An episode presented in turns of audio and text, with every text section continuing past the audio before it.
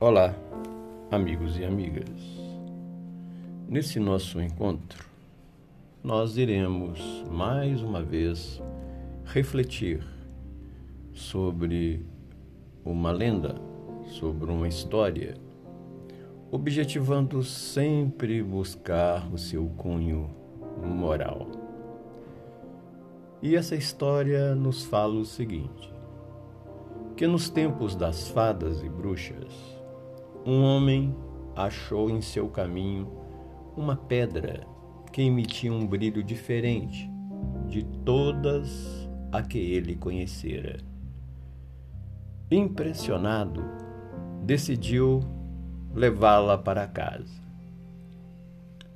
Era uma pedra do tamanho de um limão e pertencia a uma fada que a perdera por aqueles caminhos em seu passeio matinal.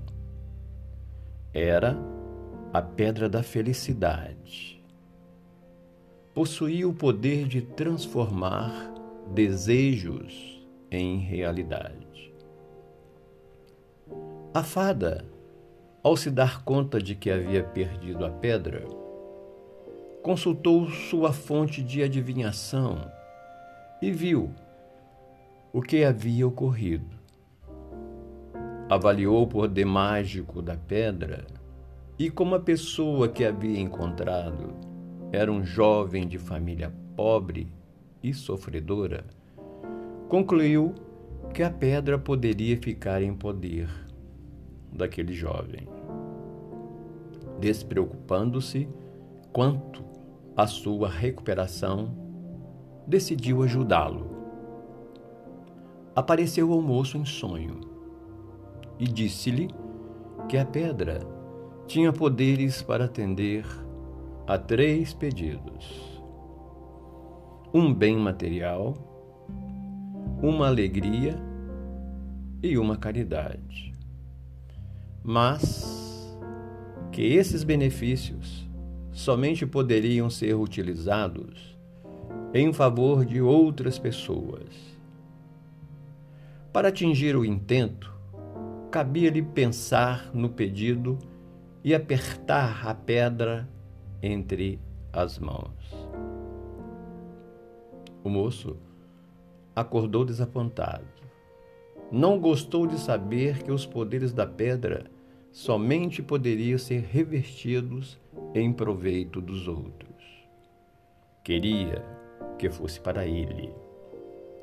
Tentou pedir alguma coisa para, para si, apertando a pedra entre as mãos, e nada acontecia. Não obtinha êxito. Assim, resolveu guardá-la, sem muito interesse em usá-la. Os anos se passaram e esse moço tornou-se bem velhinho. Certo dia, rememorando o seu passado, concluiu que havia levado uma vida infeliz, com muitas dificuldades, privações e dissabores. Tivera poucos amigos, porém reconhecia ter sido muito egoísta. Jamais quisera o bem para os outros. Antes, desejava que todos sofressem tanto quanto ele reviu a pedra que guardara consigo durante quase toda a sua existência e lembrou-se do sonho e dos prováveis poderes da pedra. Decidiu usá-la, mesmo sendo em proveito dos outros. Assim, realizou o desejo de uma jovem, disponibilizando-lhe um bem material.